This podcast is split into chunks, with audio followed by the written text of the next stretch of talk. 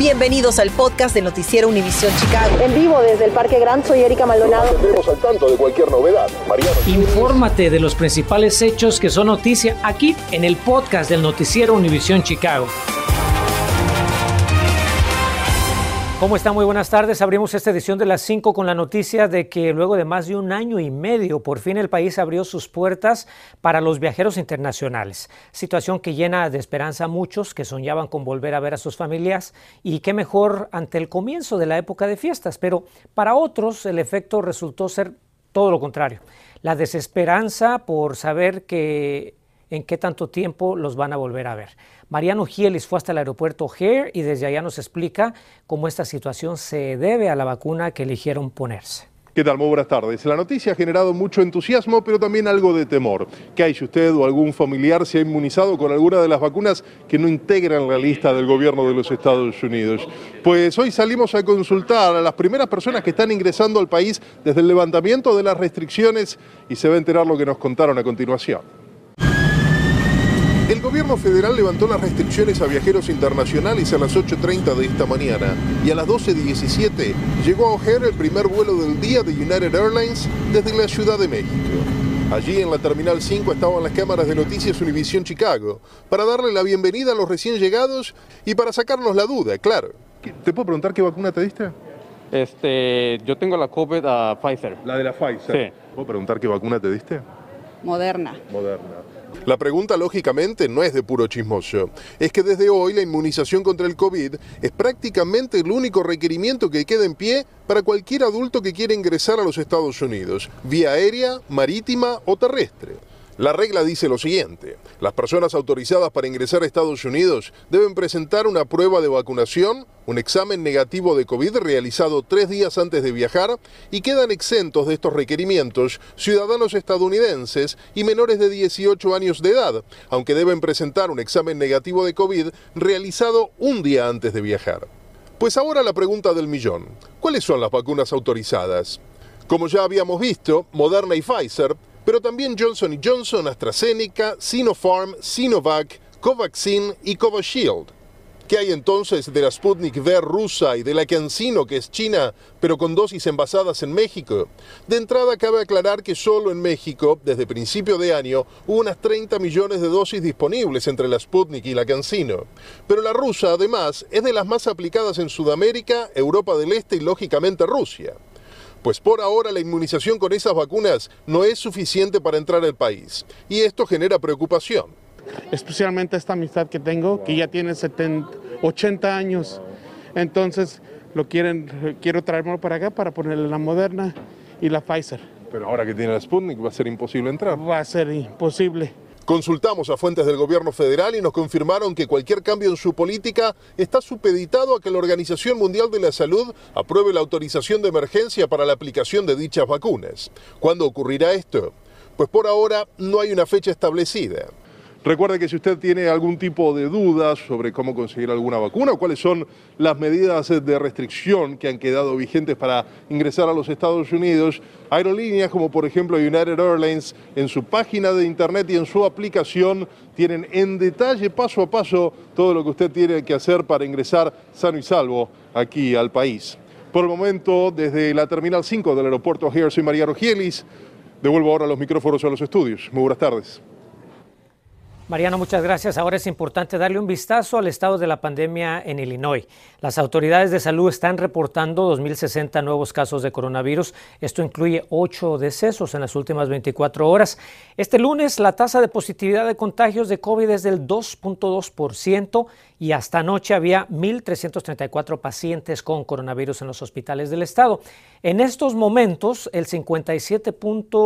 63% de la población de Illinois está totalmente vacunada contra el COVID y revelan cuántas personas contrajeron COVID en los hospitales del país mientras buscaban atención por otros motivos.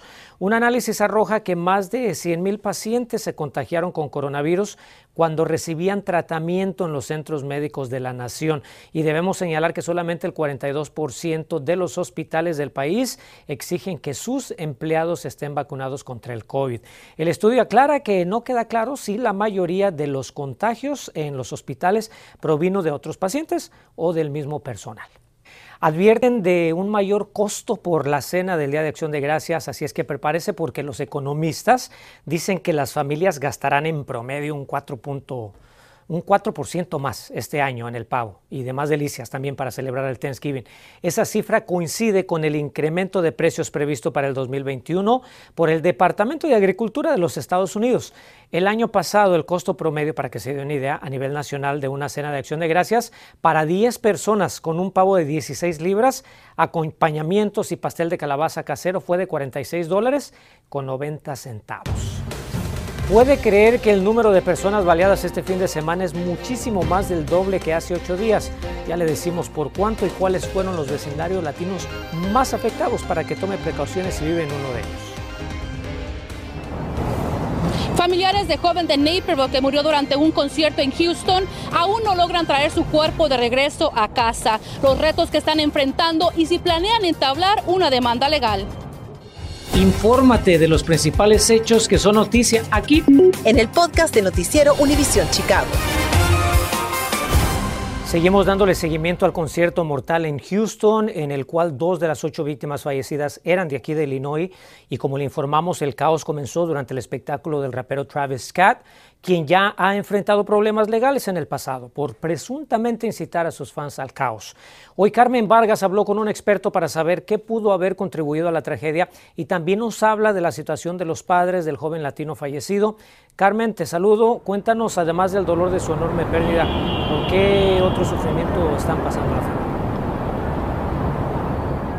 Enrique, muy buenas tardes. Te comento que el padre de Franco Patiño nos dijo esta tarde que ya hay una funeraria aquí en Naperville que está trabajando con otra en Houston para poder sacar los permisos y realizar así el traslado. Sin embargo, también nos comentó que a partir del día de hoy todavía podrían pasar otros tres días para que el cuerpo de su hijo sea enviado de regreso a casa y todo esto es por los trámites burocráticos que deben seguir. Que no fuera, que no fuera porque no lo voy a volver a ver. El padre de Franco Patiño desea que su hijo no hubiera asistido al concierto que planeó con su mejor amigo desde hace un año. Como le informamos oportunamente, los jóvenes originarios de Naperville murieron durante un festival de música donde se presentó el rapero Travis Scott que se realizó en Houston. La familia de Franco dice que aún no sabe cuándo podrán realizar los servicios fúnebres. Queremos este eh, tener el cuerpo aquí para poderle este, eh, dar la, la, propia sepultura y, poder rezar con él y en compañía de nuestros amigos y familiares. Y, y nos tenemos, queremos que esto ya este, eh, pase lo más pronto para que él pueda descansar en paz Reportes preliminares indican que la tragedia ocurrió cuando la multitud corrió hacia el escenario, aplastando a las personas al punto que no podían respirar o moverse, causando la muerte de ocho de ellas y dejando a cientos de heridos. ¿Cuáles son los retos que ustedes están enfrentando por estos trámites burocráticos para trasladar el cuerpo de su hijo a Illinois? Estamos sufriendo por todo esto y y son muchos papeles que todavía que tenemos que pasar todavía para aparte que nos manden el cuerpo de mi hijo y, necesitamos ayuda en ese aspecto. Por su parte, la familia de Jacob Jurinek compartió un comunicado que dice en parte, Estamos devastados y con un enorme hueco en nuestras vidas. Pedimos tiempo y espacio para que nuestra familia procese esta tragedia y comience a sanar. Los familiares de las víctimas aún tienen más preguntas que respuestas. Contactamos al productor general de eventos, Eric Herman, quien nos dijo que en un evento masivo como este debe haber por lo menos dos elementos de seguridad por cada 100 personas para que puedan actuar en caso de emergencia. Basado en su experiencia, ¿en qué fallaron los organizadores de este evento? En este caso, tuvieron que ser alrededor de mil seguridades, eh, tenían un poco menos de la seguridad y posiblemente la falla fue que no pusieron suficientemente gente en barricada. La gente en barricada está encargada, o los seguridades de barricada, están eh, con lámparas detectando los focos rojos que hay enfrente de ellos de posibles peleas, empujones o movimientos peligrosos que puede hacer la gente. Y bien, cabe señalar que el padre de Franco Patiño se negó a decirnos si está planeando entablar una demanda legal, ya que dice por el momento su único enfoque es traer los restos de su hijo de regreso a casa para poderle dar cristiana sepultura. Sin embargo, sabemos que hasta el momento ya hay por lo menos una demanda que ha sido entablada en contra de SCAT y de los organizadores de este evento. En vivo del centro de la ciudad, Carmen Vargas, Noticias, Univisión Chicago. Tan solo en una semana la violencia en Chicago casi se duplicó. La semana pasada hablábamos de seis muertos y hoy son diez. Y de 20 víctimas de tiroteos pasamos a 50, imagínense. Pero ¿qué es lo que tienen que decir la policía ante estos crecientes números?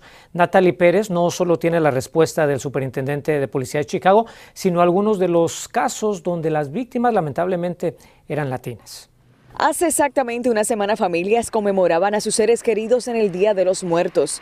Y desgraciadamente a veces matan muchachos que no andan involucrados en pandillas ni en nada. Lamentablemente este fin de semana en el tramo de la 26 y Ketville en La Villita, donde aún se aprecian estos carteles de carabelas. René Castillo, de 31 años, fue asesinado la madrugada del sábado. ¿Conocías a este joven?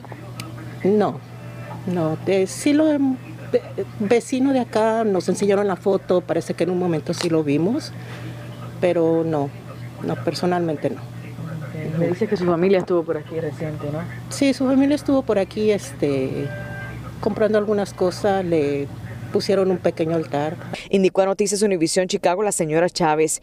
Vía telefónica conversamos brevemente con el hermano de Castillo, quien lo describió como un joven servicial. Alega fue víctima de la violencia armada que se vive en Chicago cuando se dirigía a su casa tras visitar a un amigo. Vecinos con quien conversé y quienes prefirieron no salir en cuadro me indican que escucharon un vehículo a toda velocidad manejar por este callejón y en cuestión de segundos cerca de 11 disparos alegan que aquí fue donde cayó el cuerpo de René. Cuestionamos al jefe de detectives de la Policía de Chicago acerca de alguna actualización en dicho caso, mas sin embargo nos dijeron que la investigación está en sus etapas iniciales. At this point, the uh, detectives are actively uh, still looking into that. Este no fue el único caso de asesinato. También en la noche de este pasado domingo, un hombre identificado como Francisco Carrillo, que se dirigía hacia su auto, fue alcanzado por una lluvia de balas en Brighton Park, causándole la muerte. Nada más yo estaba afuera eh, descansando, había salido del trabajo y oí balazos y pues corrí para adentro. Con ambas muertes suman a 10 asesinatos y sobre 50 heridos de bala durante este pasado fin de semana. Aún así, el superintendente de la policía de Chicago, David Brown, asegura que va por buen camino. So far this year, the Chicago Police Department has cleared 311 homicides. Tenemos la cifra más grande de casos de homicidios resueltos en lo que va de año. Hemos esclarecido cerca de 311 casos, el récord más alto en 15 años. Autoridades piden la colaboración del público para tratar de resolver dichos casos y recuerdan que el número a llamar en caso de tener información es el 833-408-0069. Las denuncias pueden ser anónimas. Para Noticias Univisión Chicago, Natalie Pérez y buscan a los sospechosos que esta madrugada presuntamente robaron una tienda de licores en Albany Park. La policía dice que dos individuos reventaron la puerta de vidrio de la licorería que está ubicada en la cuadra 4200 norte de la avenida Ketsi. Los individuos se llevaron una cantidad desconocida de artículos para luego darse a la fuga a pie de ese lugar. Los detectives del sector 5 ya están investigando este atraco. Gracias, Ligia. Un programa de asistencia para el alquiler comenzaba hoy, pero le vamos a contar por qué se va a atrasar y cuánto tiempo, además de decirle dónde encontrar otras alternativas de ayuda si es que necesita recursos de emergencia. Continuamos con el podcast del noticiero Univisión Chicago.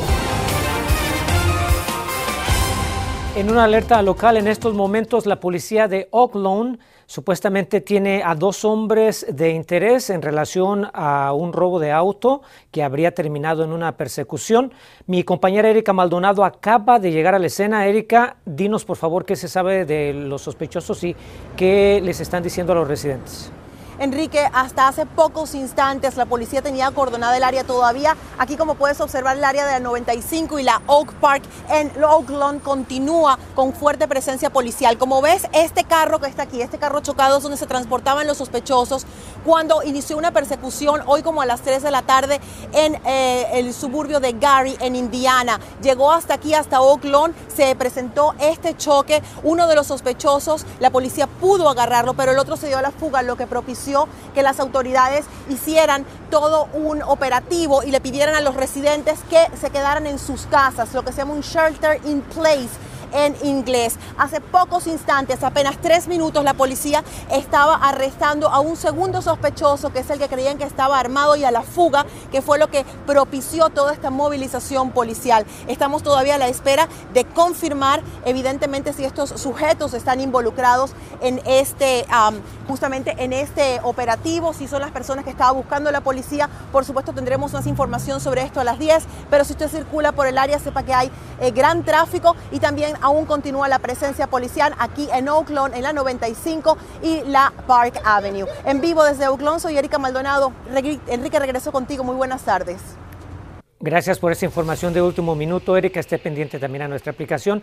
Le cuento que postergan la recepción de solicitudes para que inquilinos de Illinois reciban ayuda financiera. La Autoridad de Desarrollo de Vivienda anunció que abrirá su programa de pago de alquiler el 6 de diciembre en vez de hoy, como estaba programado. A pesar del retraso, los fondos asignados a los beneficiarios calificados serán entregados antes de que termine el año. En nuestra aplicación va a encontrar todos los detalles para que los busque. Gracias. Nos veremos esta noche a las 10. Fuerte abrazo. Gracias por escuchar el podcast del noticiero Univisión Chicago. Puedes descubrir otros podcasts de Univisión en la aplicación de Euforia o en univision.com diagonal podcast.